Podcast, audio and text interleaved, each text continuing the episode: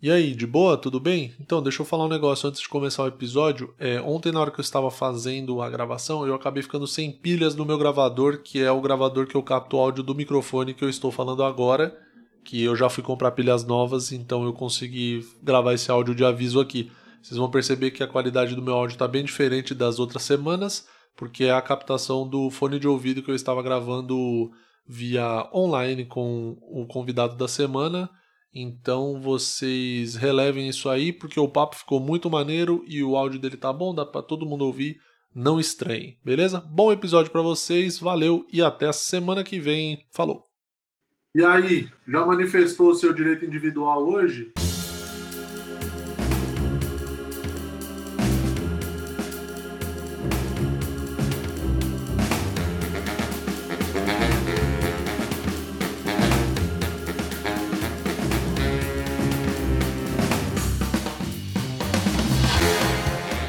Pessoal, tudo bem? Eu sou Murilo Moraes, começando mais um episódio do Escuta que eu te indico, o meu podcast.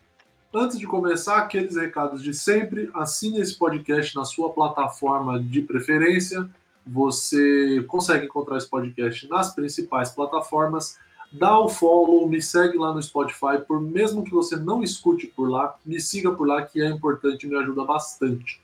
O programa de hoje é especial porque pela primeira vez terei um convidado neste pequeno podcast. Esse podcast que ainda não tem estrutura para receber um convidado, mas mesmo assim eu vou ousar e vou fazer.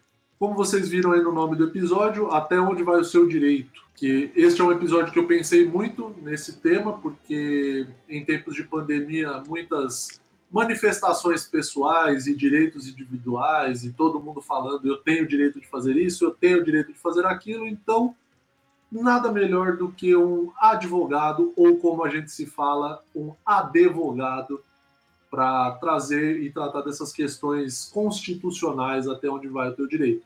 E este convidado é muito especial para mim por dois motivos, porque é um grande profissional e porque é o meu melhor amigo há quase 25 anos temos esta amizade. Então, sem mais delongas, já vou apresentá-lo Seja muito bem-vindo e muito obrigado, meu grande amigo Roberto Kiyoshi Abi Júnior, o nosso advogado. Bom, boa noite, Murilo. Boa noite a todos os ouvintes do, do podcast. É, agradeço o convite. Tentarei ser o menos formal possível desse vício que persegue é, o profissional do direito na sua carreira e não transformar isso numa palestra chata tanto quanto um chá de boldo e tentar trazer informações através de um bate-papo bem leve. E, bom, estou à disposição aí. Exatamente, até porque isso aqui eu já queria deixar claro para todo mundo que está ouvindo. É, a minha ideia é trazer mais convidados em alguns outros episódios. E assim, isso aqui não é entrevista, tanto que eu não coloquei nenhuma informação no título, vocês viram aí, tá só mais um episódio normal, porque é realmente um bate-papo. A gente quer trocar ideia daquela forma descontraída, como vocês têm elogiado bastante esses episódios aqui, com a forma que eu estou conseguindo trazer do dia a dia da nossa conversa mesmo, tá? Então, fiquem sabendo que é só um bate-papo entre amigos aqui. Para começar, para as pessoas te conhecerem também, eu queria que você se apresentasse e contasse um pouco da tua trajetória é, dentro do direito. Beleza. Então, pessoal, é, como o Murilo disse, meu nome é Roberto, eu sou advogado, me formei em 2009 e estou aí 10 anos é, na carreira jurídica. É, já advoguei sempre na área civil para empresas e pessoas físicas, pessoas jurídicas. Sempre busquei trabalhar na área do direito desportivo. Como o Murilo bem sabe, nós dois temos essa afinidade pelo futebol também, gostamos muito de futebol. E então eu militei, um, advoguei um tempo na área do, de empresas. Empresas eu falo para vocês desde multinacional montadora de carro, até ONGs é, internacionais, é, nacionais, e hoje eu trabalho com direito desportivo, sou especialista em direito desportivo, é, sou especialista em processo civil, e hoje eu trabalho na Federação Paulista de Futebol, integro lá o time do jurídico, e então essa é a minha carreira, minha experiência basicamente no direito civil e no direito do esporte. Excelente. Então, currículo dado. É, vocês viram aí, já são 10 anos de carreira, então depois vocês não vêm me encher o saco falando alguma coisa que vocês são chatos. Não, não são não. A galera que me ouve é bem legal, bem compreensiva. É, então, para começar, eu já, eu já queria, como, como já é o nome desse episódio, eu já queria dizer, eu já queria que você explicasse para a gente trocar essa ideia de como, qual é a diferença de direitos individuais e direitos coletivos do ponto de vista da Constituição. Porque o que, que eu, por que, que foi a minha ideia desse episódio? Uhum. Eu vi muito pessoal no Twitter, na internet, principalmente no Twitter, né? Que é onde o pessoal gosta de se expressar bastante. Até a gente estava conversando isso antes de começar o, o programa o pessoal gosta de dar uma gritada a mais, e, e aí fala-se muito sobre direitos, né? É, e eu vi algumas mensagens de pessoas é, é, criticando, por exemplo, a obrigatoriedade do uso de máscara. Ah, eu não vou usar, ah, eu não quero usar. Eu coloquei até no, num dos vídeos do White People Problems, foi um vídeo que até a gente se conversou disso, a gente mandou um para o outro, daquela pessoa que está passando na rua sem máscara e a repórter da Band, se eu não me engano, pergunta: Cadê a sua máscara? Ela fala: Eu não vou falar com você, não vou usar máscara, sou advogado. É, eu, eu sei que isso até a gente falou, né? Que isso, esse tipo de profissional ruim acaba manchando uma instituição séria, que é a instituição direito, vamos dizer assim. Mas aí, partindo desse ponto, né? Qual, a diferença dos direitos individuais sobre os direitos coletivos? O que, que, o que diz a Constituição e qual é o teu ponto de vista sobre isso? Beleza. Então, aqui é, a gente tem que fazer essa distinção. É, do, do, ponto de vista que você trouxe desse caso prático lá da minha colega que se recusou a usar máscara por ser advogada, é, quando a gente fala de direito individual e coletivo, a gente pensa no seguinte sentido, fugindo do, da questão acadêmica. É, ela tem o direito individual dela, que ela alegou, ela não entrou muito em detalhes, porque ela saiu correndo, quem puder ver o vídeo, vê que ela deu uma escapada, ela deu uma corrida da repórter, ela acha que ela tem o direito individual dela escolher é, é, se ela vai usar máscara ou não, de livre locomoção, é, que ela pode, que a o direito de saúde dela pertence a ela, então ela pode querer usar ou não a máscara. Para trazer até um adendo de um caso parecido de um também advogado que entrou com uma ação na justiça em Santos para que ele não fosse obrigado a, usar máscara e nem se submetesse a tomar multa lá em Santos, porque o prefeito lá da cidade, ele, é, através de um decreto, ele determinou que as pessoas usassem. Então, quando a gente bater um papo sobre isso, é mais ou menos assim. É, o meu direito individual de optar por não usar máscara ou não, ele vai até um determinado limite. Qual que é o limite? A razão pela qual as pessoas, as autoridades públicas pedem para nós usarmos máscara é a saúde coletiva. Sim. Entendeu? Então, uh, o direito individual dela, ela pode, a gente lá no, você falou da, da questão da Constituição, lá no artigo 5 quem tiver a curiosidade, o artigo 5 da Constituição tem 73 incisos que falam sobre direitos e deveres individuais e coletivos. Uhum. Então, ela, ela poderia se basear em algum deles, é, o direito da personalidade, esse advogado de Santos que eu estava comentando, foi engraçado. Engraçado e interessante, porque ele falou assim: eu tenho o meu direito da minha imagem, eu tenho o meu, o meu direito da minha identidade, minha identificação pessoal. Se eu pôr uma máscara, ninguém sabe que sou eu.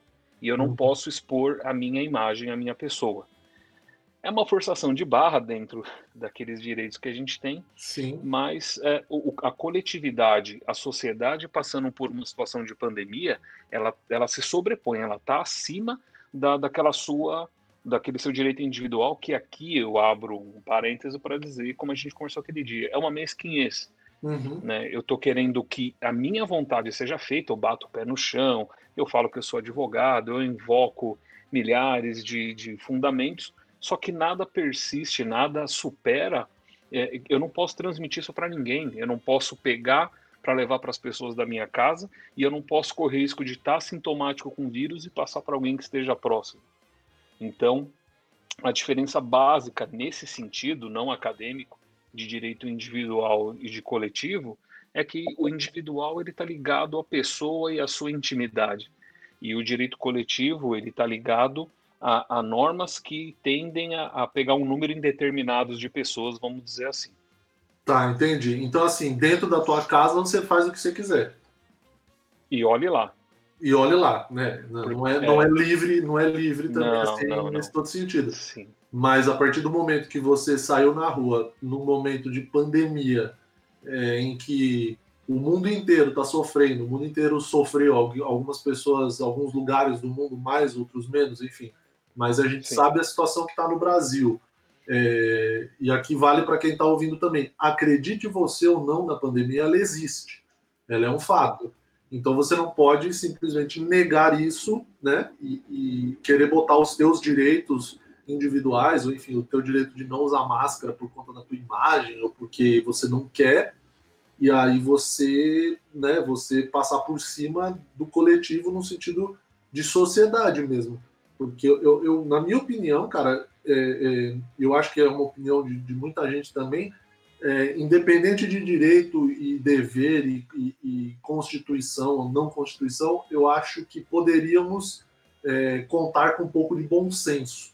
Né? Exato. Se as pessoas tivessem o mínimo de bom senso, esse tipo de pessoa que está fazendo esse tipo de.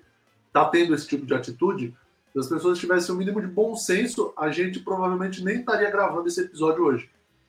Sim. Mas, né, contar com o bom senso das pessoas está ficando cada dia um pouco mais difícil. Então, eu acho Sim. que é importante a gente trazer essa questão e é importante a gente abordar isso porque você não pode simplesmente não vou usar máscara e aí quando um policial te aborda, você também não quer tomar multa e aí o policial diz que vai te dar multa e aí você diz que vai rasgar e jogar na cara dele. Então, assim, é um desrespeito atrás do outro. Esse, essa última frase foi do nosso querido e nobre desembargador, né? Que, que depois apareceu usando máscara e depois já me mandaram foto que ele já estava sem máscara. Já ficou novo. sem, já, já teve outra filmagem dele dele desacatando a autoridade. Isso, exatamente. Então, assim, é. você você tá só, no caso dele, né, tá só cometendo um erro atrás de um outro erro, atrás de um outro erro. Então, Sim. né, eu não sei, isso se enquadra, desacato a autoridade, isso é, um, é crime? Se enquadra na categoria crime? Ah, é uma contravenção, não, acho que não chega a ser crime, é, não, por eu não ter tanta familiaridade com a área penal, né, é, eu acho que não chega a ser um crime, mas é, é mas é desacato, é, deve ter, se tiver pena de, não, não deve ser chegar, não chega a reclusão, mas eu acho, e ele também fere o estatuto da magistratura, né, que os magistrados, assim como advogados, é, tantas outras profissões, têm o seu estatuto próprio, né, alguns até por lei federal. Sim. Então você tem um código de ética, um código de conduta, por exemplo, o código de ética da advocacia é uma lei federal. Né? Então lá você tem o que você pode, o que você não pode fazer, como você deve agir é, perante seu cliente, perante o juiz, perante o promotor e os, os nossos queridos embargadores também têm. É, no caso dele, é até um pouquinho mais assim é, assustador, não só do ponto de vista eu como advogado, uhum. como cidadão fico assustado, porque se vocês, se a galera parar para pensar, o que, que é um desembargador? Ele é o cara que vai julgar o recurso do seu processo. Ou seja, se o juiz de primeira instância der uma decisão que, que seja contrária à, à lei, o desembargador que vai rever essa decisão através de um agravo. Se o juiz de primeira instância ele der uma sentença que você não concorde, que esteja em desacordo com o que aconteceu, ele vai julgar sua, o seu recurso de apelação.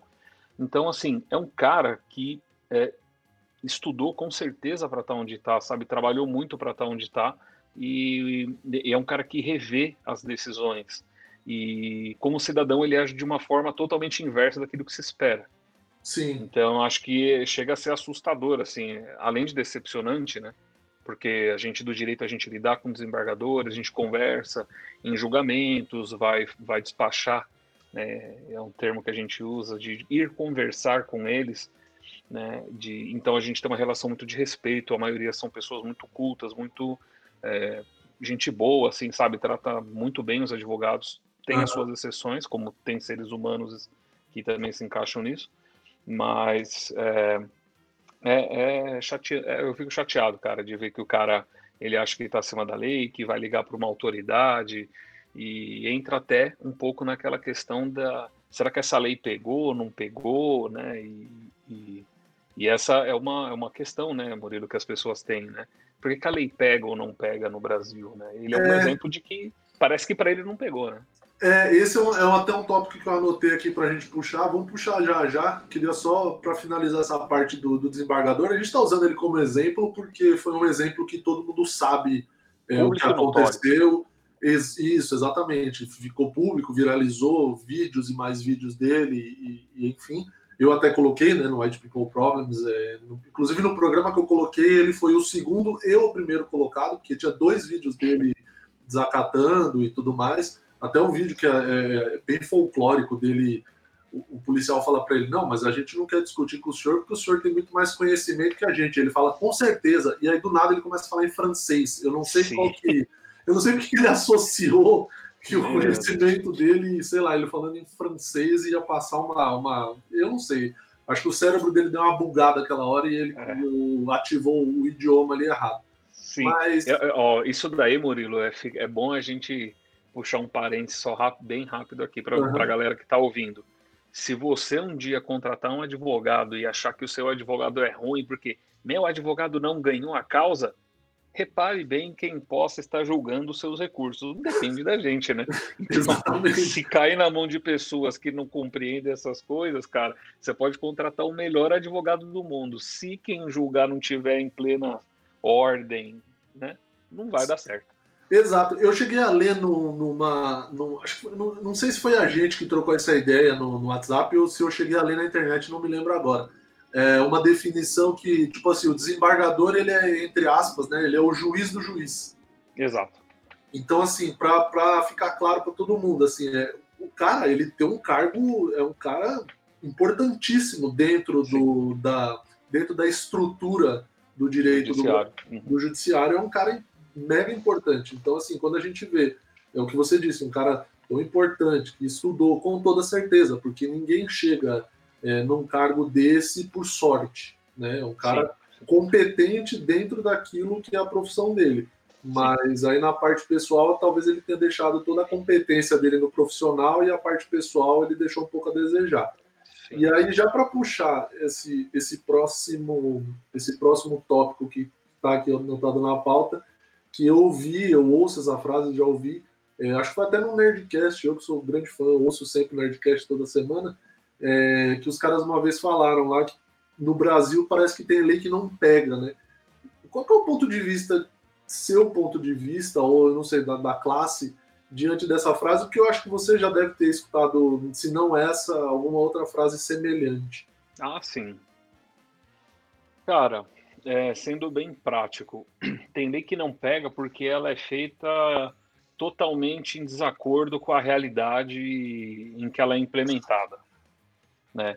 Sim, assim, no, no direito a gente estuda bastante isso. Lá no primeiro ano da faculdade, numa matéria que quem é estudante aí deve estar penando nessa, nessa matéria, é, que é sociologia jurídica. A gente vai entender toda a parte sociológica, filosófica de como começou o direito. Às vezes parece, cara, que o direito é só, só você escrever uma lei, ponto. Não é. Uhum. Eu trouxe um, um exemplo assim é, bem simples para explicar como é que isso funciona de lei pegar ou não pegar. Eu trouxe o exemplo de um jurista bem famoso brasileiro, um senhorzinho que, cara, nossa, para quem gosta de direito, ouvi uma palestra dele, tem algumas palestras gravadas, livros, chama Miguel Reale. Né, ele faleceu em 2006, se eu não estiver enganado. E ele falava, ele, toma, ele era adepto a uma teoria chamada teoria tridimensional. Ele falava que é, ele era adepto do fato, valor e norma. É, assim, falando de uma forma bem rasa, assim, né? Você tem um fato na sociedade a sociedade atribui um valor e disso nasce uma norma. Sim. Né? Só que ele sempre falava, assim, nos livros dele, que isso não é uma regra, que às vezes você tem um fato, um valor e uma norma, e, e com o tempo ele fala que ele era adepto à teoria dialética, não, do, não, do, não da teoria dialética que a gente conhece de Marx, eh, nem de Hegel, é de um outro cara de uma outra nacionalidade que eu não me recordo, mas uhum. a, a, teoria dialética dele falava assim que tem uma hora que o fato e o valor muda, tipo a sociedade muda. Sim. Aí ou você altera essa norma ou essa norma cai em desuso. Então aqui a gente tem duas situações. Ou o legislador, que são os nossos queridos deputados estaduais, federais, vereadores, ou eles Olha, fazem é uma só lei. gente boa, é só gente do bem. É, é gente que está com a pauta para fazer o Brasil ir para frente. né? Isso. Então, por exemplo, eles vão fazer uma lei assim que não leva em consideração qual que é a nossa realidade da nossa vida. E essa lei não pega. Vou dar um exemplo bem simples que eu e o Murilo sabemos de cor salteado. Tanto eu quanto o Murilo já trabalhamos em escritório e já frequentamos muito banco. A Sim, gente fazia o serviço de banco. exatamente. Então, por exemplo, tem municípios que têm leis municipais que falam que o banco tem que te atender em 15 minutos. E Sim. ponto. Seja na fila, seja na pessoa jurídica, na pessoa física. Agora, vamos trazer para a nossa realidade do tempo que a gente frequentava muita agência bancária. Você ficava 15 minutos? Não ficava nunca. Só quando era gerente do dono do escritório. Isso, aí sim. Agora, para pagar, você entrava na fila, aí vinha aqueles nossos amigos que a gente chama dos, dos old boy, ou dos Isso. office velho, Office que velho. vinha, vinha para quitar a dívida externa do Brasil bem na sua frente, Isso, pagava mais boleto que. Né? é, exatamente. Então, então A gente é um exemplo de uma lei que não pegou. Tá, para ambientar, eu e tanto eu quanto o Roberto fomos office boys como primeiro emprego, que é o primeiro emprego de muita gente. E aí a gente passava por, por essas situações no sentido de chegar na fila e aí ter os- sempre os idosos que devem ter preferência, eu concordo. Só que Sim. aí, aí o Brasil.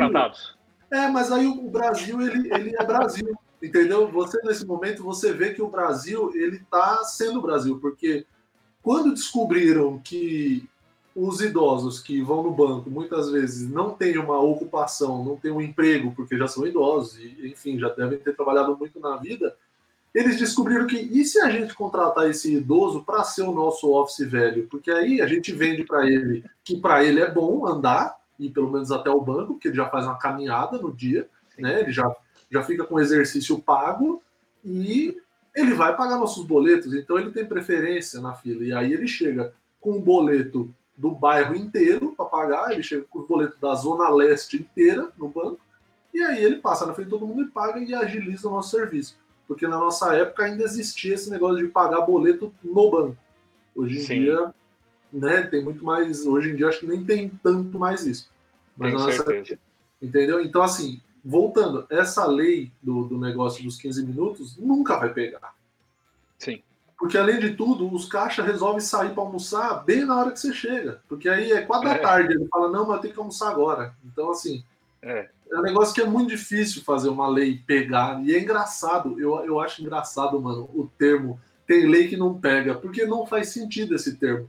Mas, ao mesmo Uhum. tempo, ele mostra o Brasil de tantas formas, uma frase tão simples. Uhum. É, eu acho que assim, quando eu, eu, eu tenho uma imagem na minha cabeça quando falo assim, a lei pegou, não pegou. É mais ou menos como se você jogasse aquela aquela massinha de, de aquela geleia de quando a gente era pequeno, você joga na, jogava na parede, ela grudava. Sim, Dá aderência ou não dá? Ou seja, você faz uma lei longe da sociedade e taca. Se ela aderir à sociedade, se a sociedade aderir a ela, beleza. Como, por exemplo, a lei antifumo, que demorou muito, mas ela funciona. E ela, ela mudou um conceito social so- do, do, que, que, é fum, do que, que é fumar, do que, que é o tabagismo, por uma lei sim. né? E ela enfrentou assim é, é, obstáculos. é, a galera que é mais jovem é, sabe que hoje já está acostumada com a balada de ter o lugar para fumante. É, tem hotéis com quartos para fumantes, tudo assim. Só que teve uma época, pessoal, que não era nada disso. Você fumava dentro do avião, você fumava dentro do banco. O que é um o pessoal absurdo, fumava, né? que é um absurdo, Se completo você parar pra absurdo. né? pensar, você ia jantar num restaurante na mesa do lado, o cara fumando, tipo, durante a janta inteira, assim. O derbão vermelho É, bonito na tua o- cara. o estoura-peito comendo Sim. do teu lado e você ali de fumante passivo sair do restaurante fedendo a cigarro. É, isso é um absurdo, né? Era um absurdo, E, assim. e, e a- e as baladas fechadas? Sim, Todo exatamente. mundo fumando dentro de balada fechada. Você chegava na sua casa com a roupa da balada, era uma crunha de, de, de fumaça de cigarro Sim. que, cara. Você tinha que, nossa, tinha que jogar a roupa fora. Praticamente. Você tinha que incinerar a tua roupa. Então, e, e mesmo, e, e, olha como é doido, né? Porque mesmo nesse caso, teve resistência quando saiu a lei, muita gente falando na época, nossa, que absurdo, nossa, que. Olha onde já se viu, sabe? Umas coisas assim, né? E hoje em dia a gente, Sim. com a evolução e com o passar do tempo, a gente está vendo que realmente era um negócio bizarro. Então você viu, no começo ela não teve tanta aderência. Só que, como ela tem fundamento científico, é, por, por, exemplo, assim, a lei antifumo ela é, ela é um exemplo interessante porque ela não envolve só, ah, fumar é feio, faz mal para a saúde. Meus amigos, entendam uma coisa: a cada pessoa que fuma, que desenvolve doenças ligadas ao tabagismo, a maioria recorre ao SUS. Isso significa, um, vamos usar um termo com muitas aspas, uma despesa para o Estado. Sim. Entendeu? Então, a razão pela qual o legislador quis ir é, contra o tabagismo liberado em qualquer lugar e, e esse, esse desincentivo para o fumo tem a ver com a questão social, tem a ver com a saúde, mas sobretudo tem a ver com a economia política, que tem muito disso por trás, mas a gente não imagina, né? Ah, sim, com certeza. Com certeza tem.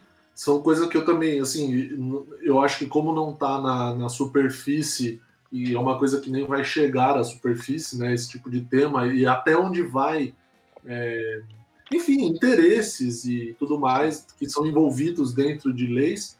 É, eu acho que a gente não, eu pelo menos não, não sou um, um, analista ou um cara que pesquisa tanto assim a fundo essa parte da, da política. Mas já que você falou disso, tem algum outro exemplo de lei que você se recorde ou algum outro exemplo prático nessa questão que, de coisas que hoje não são tão absurdos, mas, é, é, aliás, que hoje são absurdos, mas na época não parecia, quando, antes da lei existir?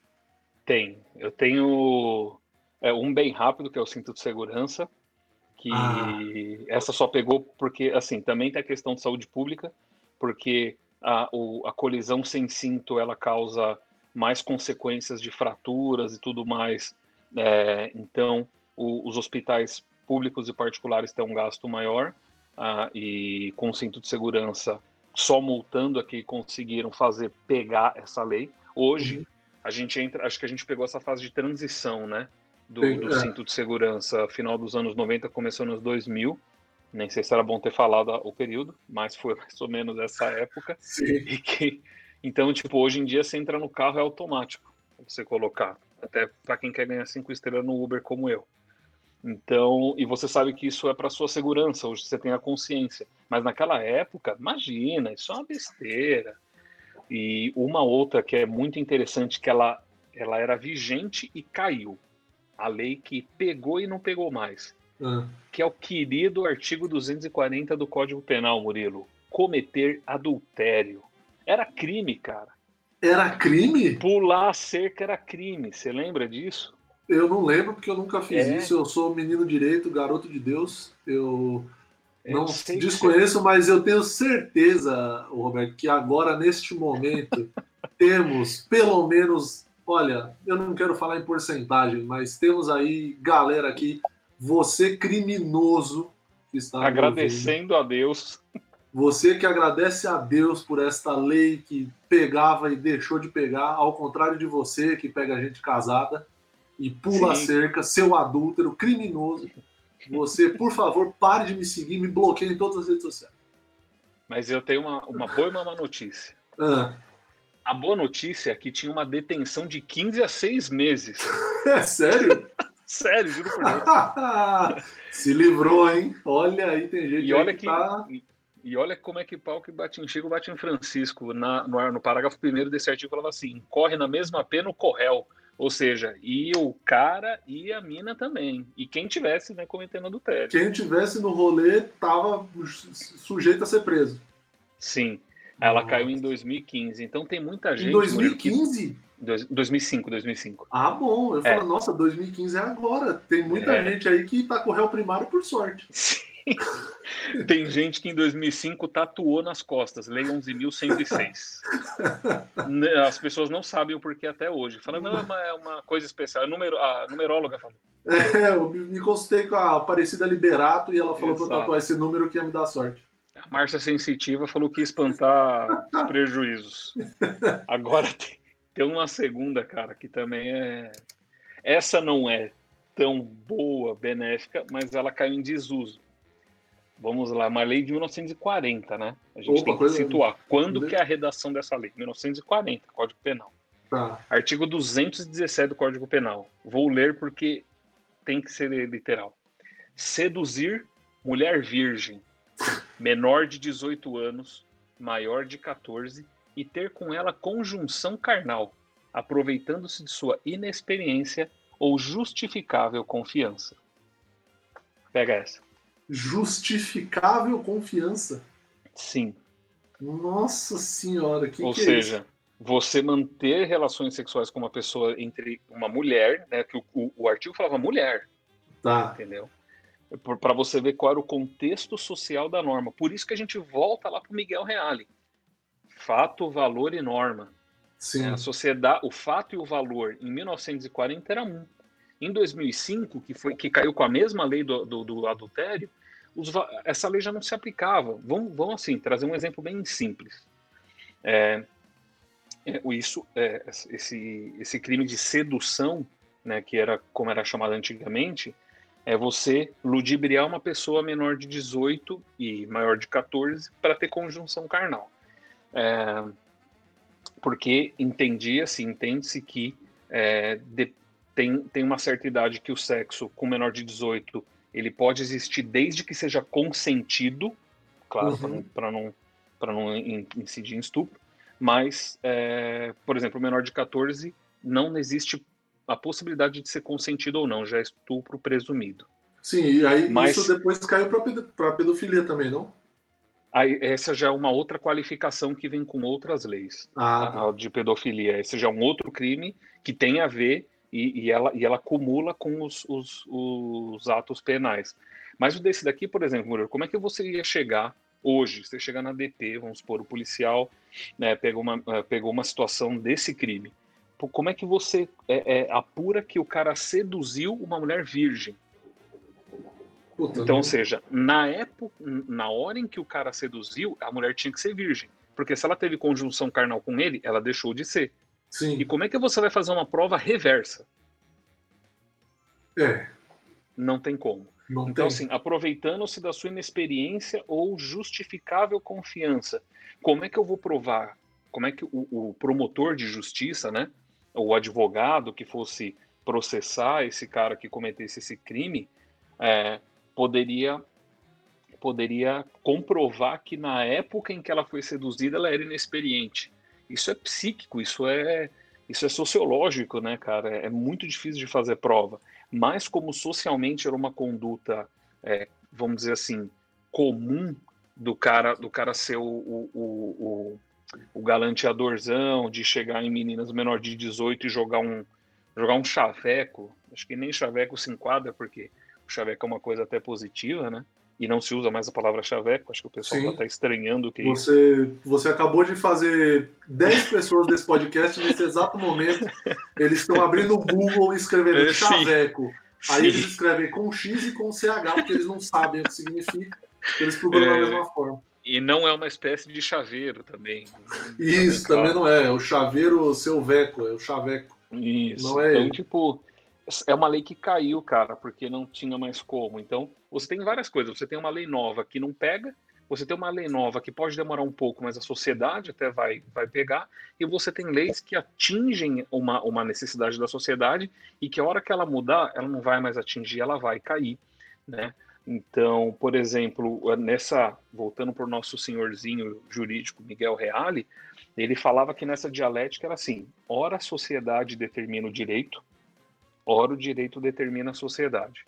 Ou seja, entendeu? É, ora a sociedade determina o direito, ou seja, eu tenho um fato social que precisa ser regular, regularizado. O fumo, por exemplo. O fumo é um fato social, eu preciso do direito para regularizar ele, eu faço. Uhum. Ora o direito vai fazer, vai, vai fazer, a sociedade que vai, que vai fazer esse caminho inverso, ou seja, ele está sempre uma dialética. Né? É, o, o, legal disso, na minha, na minha visão assim de fora, enquanto, enquanto leigo no assunto, é que você, por exemplo, como profissional, que é, isso é um, é um, exemplo que eu vou dizer como legal, porque é uma coisa que eu sinto para mim. Na comédia eu consigo traçar, eu consigo pensar nesse paralelo com o direito. Você está sempre, você tem que ser atual. Né? Você, enquanto Sim. profissional do direito, você tem que estar atualizado para os movimentos que acontecem no mundo, para os movimentos que acontecem na nossa sociedade, para você poder é, é, trabalhar da forma mais justa possível, eu imagino, né? Sim. E, e eu consigo traçar esse paralelo com a comédia exatamente por isso, porque é, para a gente, enquanto comediante, a gente tem que também estar tá atualizado, tem que estar tá sabendo o que está acontecendo no mundo. Eu sei que hoje em dia, é, é, com a internet, é muito mais fácil e você tem muito conteúdo acessível de uma maneira muito simples, é, uhum. mas ao mesmo tempo eu vejo que tem gente que parece que às vezes não quer se atualizar, ou enfim, parou ali na sua visão de mundo e para aquela pessoa aquela visão de mundo tá bom, tá boa e às vezes essa, essa, esses movimentos que vão acontecendo é, de evolução da, da humanidade eles vão vão ficando para trás, vamos dizer assim, né? É, eu vejo até como comediantes, alguns comediantes que, que, que eu, na minha visão, ficaram um pouco para trás de acordo com alguns pensamentos, alguns posicionamentos, mas isso também sou eu. E eu não, eu não necessariamente estou certo nisso. E aí isso me traz a uma outra questão, é, que aí eu já vou entrar totalmente na questão de, da internet, que é o negócio da liberdade de expressão. Uhum. Como, como que o direito vê a liberdade de expressão? Cara, é, a gente tem que entender uma coisa, assim, a nossa Constituição de 88, né? A maioria da galera que está ouvindo com certeza não era nascido, nem era um projeto. Uh, então, assim, a Constituição de 88 ela vem pós um período de repressão, de ditadura. Né? E ela seguiu um modelo alemão que também é, ele veio, que também veio depois de períodos ditatoriais. Então, ela, ela, ela expressa muito, ela preza muito pela liberdade, pelas liberdades, pelos direitos, pelas garantias. Né? Por isso que a nossa, a nossa Constituição é tida como uma Constituição cidadã, né? uma uhum. Constituição garantivista, e ela é tão, tão, tão garantista, ela é tão. É, que, por, por exemplo, como eu falei para você, o artigo 5 tem 73 incisos. Certo. Ou seja, tem que estar tá escrito para eu falar para você que você é livre, que você tem esse direito, para né, a pessoa falar, eu tenho meu direito, eu tenho meu direito. Uhum. E o direito de expressão ele é um deles que está prestigiado na, na, nossa Constituição. Só que assim, cara, você pode se expressar, você deve se expressar. É uma liberdade que a gente custou conquistar, né, como sociedade. Por isso que às vezes as, as pessoas, a galera que está ouvindo pode falar, puxa, a aula de história é chata, é, é, você sempre vai fazer uma faculdade nos primeiros anos, são muitas matérias, muitas matérias teóricas, né? Pessoal, se você não se situar, ou pelo menos tentar entender o porquê de cada coisa, como ela ocorreu, né? ou até usar a internet, como você disse, tem muito podcast, tem muito canal que explica eh, de forma bem detalhada, e hoje em dia até com versões mais condizentes, né, vamos dizer assim, na nossa época era só apostila e pronto. Sim. É, é, o porquê disso tudo, porque você deve se expressar, só que você só, você, esse seu direito ele tem um limitador, né? Uh, o limitador pode ser o, a infração de um próximo, de, um, de uma próxima pessoa, né? uh, vamos dizer assim, eu não gostaria de usar esse exemplo triste, mas é um exemplo de que a liberdade de expressão ela é muito perigosa quando ela é mal utilizada. Uhum. Né? Hoje a gente teve um exemplo de uma pessoa, acho que pessoa é o máximo que eu posso adjetivar e definir, que divulgou dados sigilosos de uma menor de 18 com uma situação de saúde de gravidez com 10 anos, você sabe, né? Sim, todo mundo, todo mundo que está ouvindo esse episódio Exato. sabe, porque então, a gente está gravando na segunda-feira, isso aqui vai pro ar na terça. Sim, isso aconteceu hoje, então. Sim. Então, assim, ela divulgou na rede social o nome da menor de 18, o hospital e o nome do médico. Ou seja, ela tem o direito de expressão total. Só que ela pode usar o direito de expressão dela para prejudicar a outra pessoa.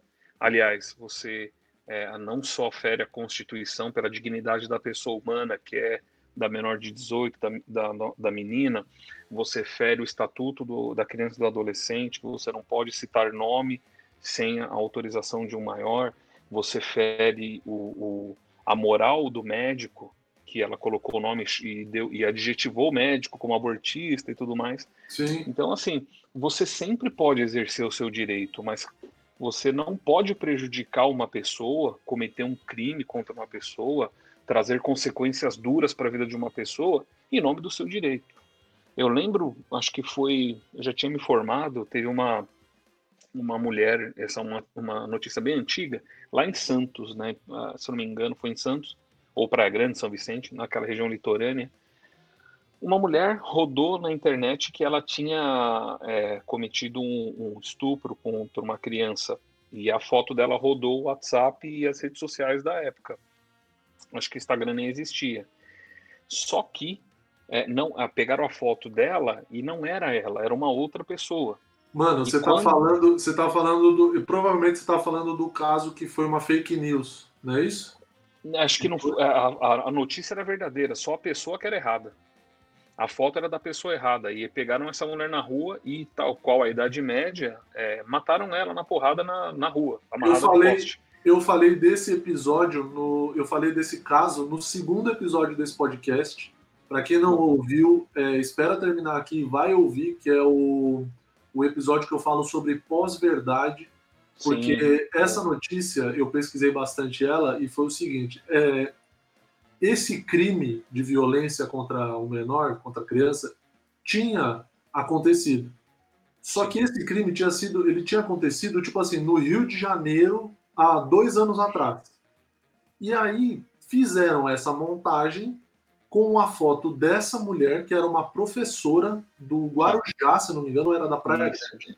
E aí fizeram a montagem com ela, dizendo que ela que tinha feito, ela tinha matado as crianças para fazer magia negra. Essa era a notícia. Isso, exatamente. E aí fizeram essa montagem de uma notícia, de um fato que realmente existiu, só que tinha sido em outro estado, em outra época, não tinha nada a ver com ela. Ela era uma professora. E aí alguém viu no Facebook essa notícia rolando e viu a mulher no bairro que ela morava e foi o que aconteceu. Pegaram ela na rua e mataram a mulher na porrada. Sim. Né? Então, assim, é, é, é de um absurdo que a gente perde até um pouco a palavra para falar, né? Porque, assim, é de, é de, uma... É, o, direito, o direito das pessoas de falarem ou de se expressarem causou a morte de uma pessoa. Sim. Que nem sabia o porquê estava apanhando. Exatamente, exatamente. Ela não teve o direito, né? E vamos continuar falando sobre direitos. Ela não teve o direito nem de se defender é, fisicamente, né? Não digo nem o direito de se defender num tribunal, porque nem chegou a esse ponto. O tribunal foram as, as pessoas do bairro dela que resolveram fazer o próprio tribunal ali e julgar essa pessoa inocente. É, e a galera não pense, Murilo, porque isso aconteceu há uns anos atrás, que é tão difícil de acontecer hoje. Hoje a notícia ela vai muito mais rápido do que na época desses fatos. Uhum. Os meios que a, que a galera tem para fazer montagem hoje são muito mais acessíveis, então não pensem que porque, ah, não, mas isso aí aconteceu lá em 2000 e coisinha, hoje não acontece mais. Pode acontecer sim. Sim, é muito perigoso, né? O teu, o teu direito de falar, o teu direito de se expressar, ele não é uma carta branca para você sair fazendo cagada por aí, né? Sim. Até porque acho que uma coisa que é interessante a, pessoa, a galera refletir, um dia você pode ser alvo disso. Como Exatamente. é que você reagiria? Exatamente. E o pior, se, se, se isso não é o suficiente para você pôr a mão na consciência, pensa que isso pode acontecer um dia com uma pessoa da tua família. Exato. Né? Porque isso pode gerar uma fake news falando e usando o nome da sua mãe, do seu pai, do seu irmão, do seu tio, de alguém querido e aí essa pessoa pode sofrer tanto consequências é, psicológicas, né, violência psicológica, se a gente for tratar só da parte de internet, de pegar o um nome na internet e sair divulgando, e do nada tua foto tá espalhada é, por aí, ou a foto do teu parente, quanto no caso mais extremo de violência física, né, de uma pessoa apanhar na rua por uma coisa que ela não fez. Né? Então é, é interessante, é muito interessante trazer esse ponto foi uma coisa que a conversa foi caminhando. Eu, eu acho que foi, foi bem legal a gente ter falado sobre isso. É, estamos aqui já com 58 minutos de gravação, talvez um pouco menos. E, e aí vamos para fechar esse, esse podcast, para fechar esse papo, eu queria retornar lá para o começo deste podcast, deste episódio incrível, sobre essa parte do direito individual e direito coletivo. Se você tiver mais alguma coisa para falar, para deixar bem claro para todo mundo, Sinta-se à vontade. Beleza. Pessoal, para finalizar esse, esse, raciocínio que eu acho que é bastante importante, primeiro, eu acho que as noções de direito civil e direito constitucional isso tinha que ser ensinado em escola, no ensino médio. Foi a primeira impressão que eu tive nos meus primeiros minutos de aula lá em 2005, na faculdade, porque isso a gente tem que saber, a gente tem que ter uma pessoa que ensine a gente sobre isso, porque é, isso traz um pouco mais de cidadania para as pessoas. É, fala-se é... muito sobre ensinamento de. Desculpa te cortar, fala-se fala muito sobre ensinamento de economia, né? Eu vejo muito sobre isso, pessoas falando, Sim. não, tem que ensinar o pessoal como é, noções básicas de economia, noções básicas né, de investimento, enfim, para a criançada sair da escola já com alguma base. E, pô, legal se tivesse o direito também, né, nesse sentido, Fundamental. né? Fundamental. É fundamental ter o direito. Tira geografia, que ninguém usa pra porra nenhuma. Quem não é professor de geografia não usa pra nada. O tipo de morro, o tipo de solo, calcário. A bauxita. A Quem bauxita, fala de bauxita? Ninguém quer saber o que porra é bauxita, ninguém sabe. Então tira isso. O estanho. Estanho, estanho, tá estanho é para fazer solda, gente. É isso que vocês é. vão saber. É o máximo que a gente usa estanho. Então tira isso da grade, bota direito lá. É isso aí porque assim, é, eu acho que o mais interessante da gente hoje é, ter como consciência é, é, realmente saber que nós somos pessoas dotadas de direito, mas nós somos dotados de deveres. Que a gente tem o dever de respeitar as pessoas, de respeitar o, o direito do próximo. É, e essas noções básicas deveriam ser ensinadas sim na escola. Pelo menos dá para a gente fazer. A gente está aqui por um bom tempo, por quê? Porque são temas totalmente ligados ao nosso cotidiano, totalmente ligados ao nosso dia a dia.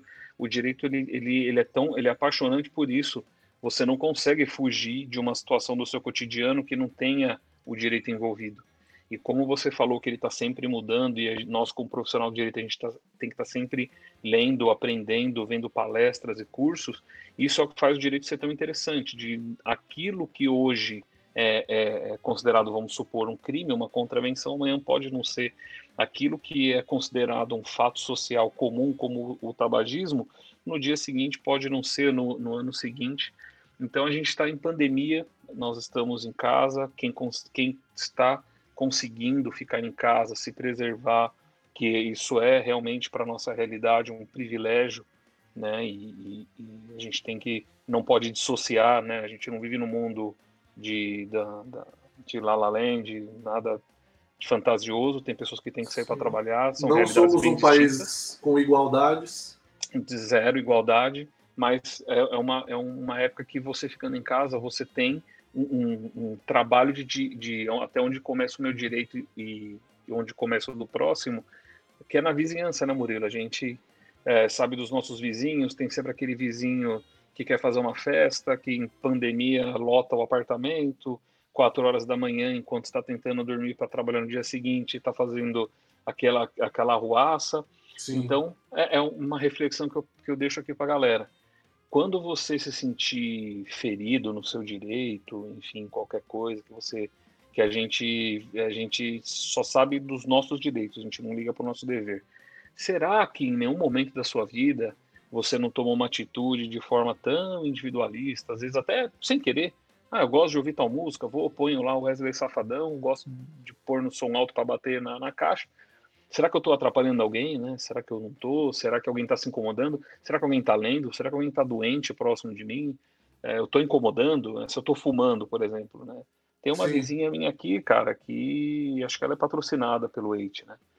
É... sério, sério. Eu me sinto numa balada aqui na, no meu AP, cara. Eu me sinto numa balada nos anos 2000, quando as leis eram outras. Exatamente, porque assim. Pra ela, essa lei não pegou. Não, não pegou. É, a, acho que. Não sei, acho que ela. Ela industrializa tabaco, ela não fuma, é muito mais forte que isso. Mas assim, a gente tem que pensar, sabe, sobre essa questão de direito, sobre tudo que a gente está vivendo hoje, é, o, quão, o quão importante eu só pensar naquilo que eu tenho direito, sem pensar no, no social, sem eu pensar no próximo. Porque não adianta você fazer posts bonitos na internet, compartilhar frases prontas de pessoas inteligentíssimas, como, como o Karnal, como o Cortella, e na, na prática da vida você só fazer aquilo que te interessa e azar dos coleguinhas. Ah, que grande reflexão, meu amigo. Muito obrigado. É, eu te chamei nesse papo porque eu sabia que vinha coisa boa aí e eu acho que não tem como fechar esse programa da melhor maneira. É, muito obrigado mais uma vez pela sua presença. O programa não acabou ainda, porque agora, como vocês sabem, a gente tem as indicações do programa, então vamos a elas.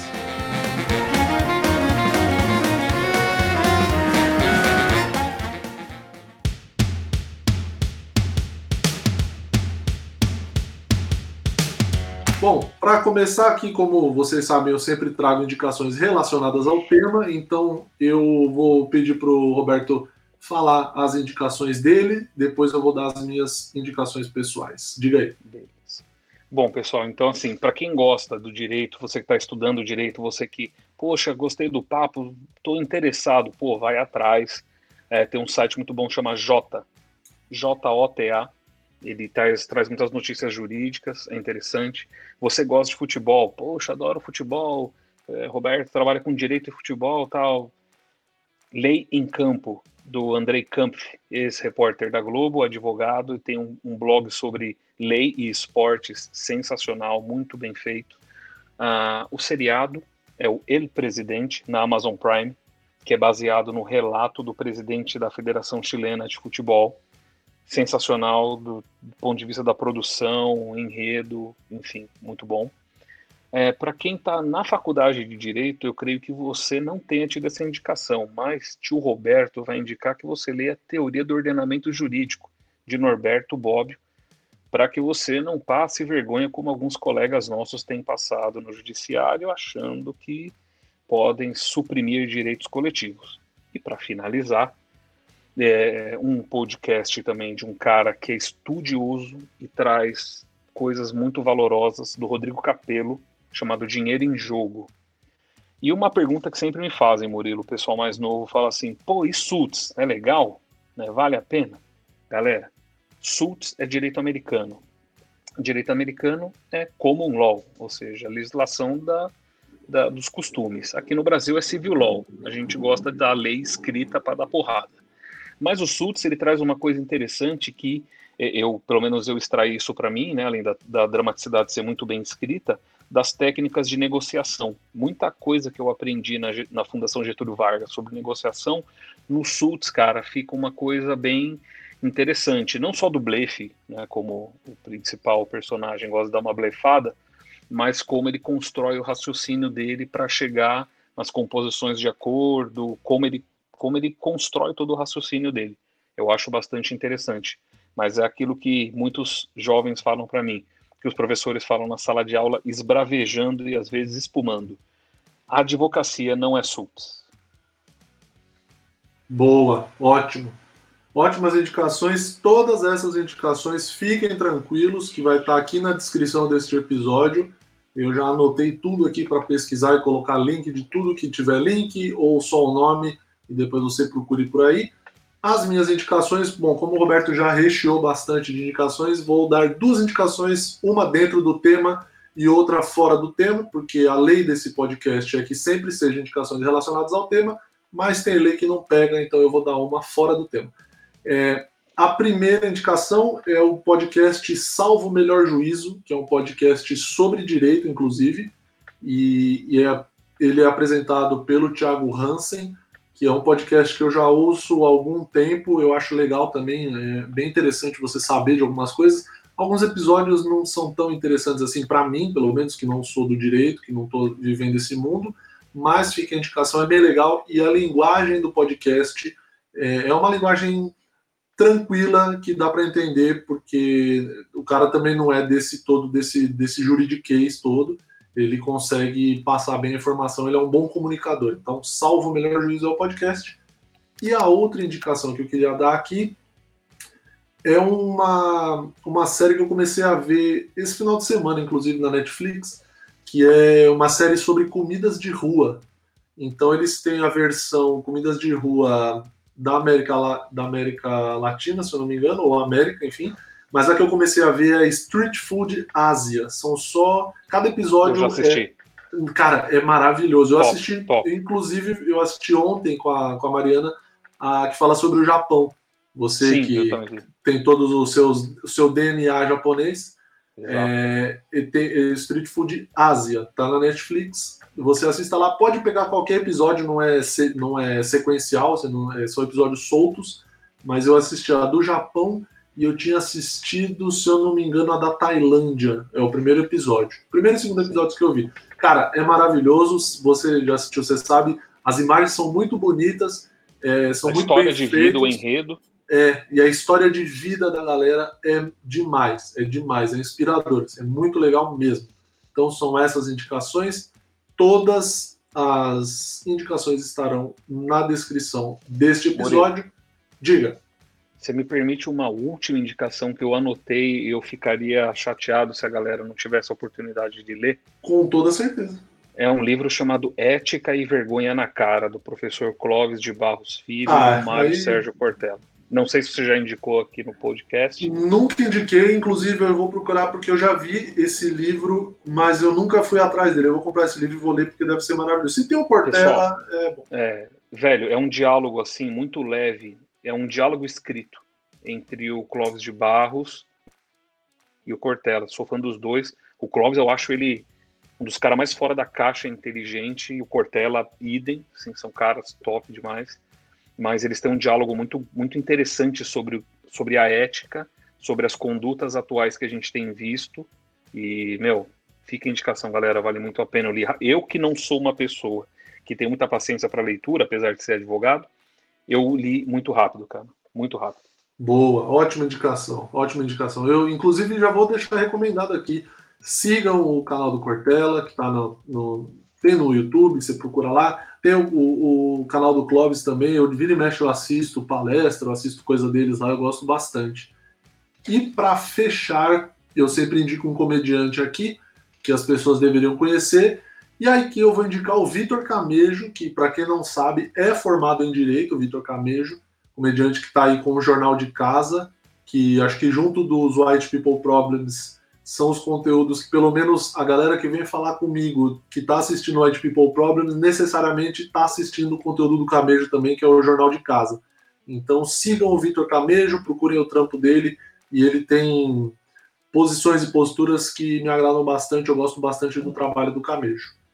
Então, eu vou ficando por aqui com este episódio. Vamos ficando por aqui, primeira vez com um convidado. É, Roberto, quem quiser te achar, quem estiver precisando dos seus serviços como advogado, como que pode te achar? Quem quiser me achar, estou no Facebook, porque sou jovem, Claro. Roberto Kiyoshi. É, e se, se alguém tiver alguma dúvida, que ficou alguma coisa, mandem para o Murilo. O Murilo me encaminha o e-mail e eu respondo diretamente para a pessoa qualquer dúvida, dica de carreira, é, leitura, direito desportivo, que é a minha praia. Vocês podem contar comigo sempre. Como Claro. você também pode. Com certeza. Me mandem lá no arroba Moraes no Instagram. Me sigam também no Instagram. Eu estou nessa batalha aí de aumentar minha base no Instagram, que é um grande fracasso. Então vocês aproveitem para me Modéstia sua. No arroba o Murilo Moraes. E aí, dúvidas, sugestões e tudo mais que vocês quiserem perguntar ao Roberto, mandem para mim, beleza? Então vou ficando por aqui, vamos ficando por aqui. Mais uma vez, não vou falar só em primeira pessoa. Muito obrigado e até a semana que vem. Falou, tchau! Valeu, galera.